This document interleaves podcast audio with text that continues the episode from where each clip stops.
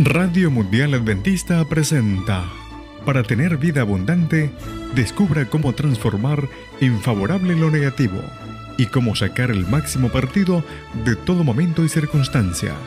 Aprenda a pensar en positivo nos enseñará a ir subiendo con paso firme peldaño tras peldaño por la escalera de la auténtica felicidad. Con Marienni Vallejo. Bienvenidos a Aprenda a Pensar en Positivo. Presentamos esta serie titulada Actitud Mental Positiva. ¿Cómo conseguirla? ¿Medio lleno o medio vacío? Todo depende del color del cristal, no del cristal del vaso, sino del cristal de los lentes con que lo miremos. El tema de hoy se titula Pesimista y Optimista. El mundo está constituido por optimistas y por pesimistas. ¿Se ha preguntado alguna vez a cuál de estos dos grupos pertenece usted?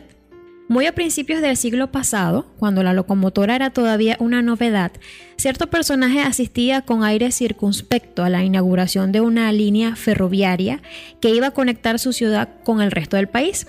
Al observar detenidamente la poderosa máquina de vapor, el caballero dijo en tono circunspecto, esa cosa no podrá moverse, no se va a mover nunca, nunca.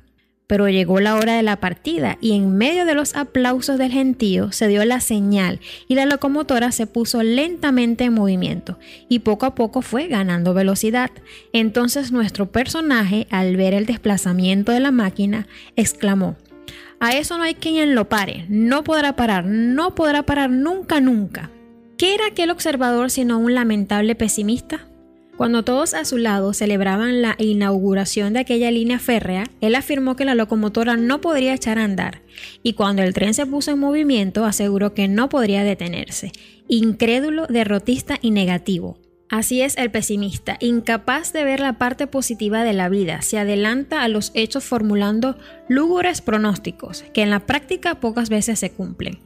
No es extraño entonces que el pesimista viva atenazado por múltiples temores que cuartan todas las iniciativas que se le ofrecen. Y por su tendencia a no ver más que las sombras de la vida, finalmente él mismo se vuelve sombrío, sin alegría ni contentamiento. Observemos ahora a la persona optimista, que detrás de las nubes siempre es capaz de ver el sol. Qué diferente es su actitud hacia la vida y hacia la gente. Los optimistas saben sonreír, gozan de mejor salud, se llevan mejor con los demás y sobre todo creen en el éxito y luchan por alcanzarlo. Un hombre o una mujer optimista no se detiene en lamentos ni temores porque sabe ver el lado positivo de las cosas. Es aquello de ver la botella medio vacía o medio llena. La situación es exactamente la misma. Lo que varía y marca una radical diferencia es la percepción. Y esa percepción es la que determina la parálisis del pánico o bien la acción del audaz optimismo. Todos ganamos siendo optimistas, por supuesto, con moderación y sensatez. ¿Quieres saber cómo poseer esta distinguida cualidad del espíritu? No procede solamente de la herencia genética o del temperamento natural, es confiando en la divina providencia y encomendándose plenamente al Todopoderoso cómo se crea y se desarrolla un espíritu animoso y triunfador.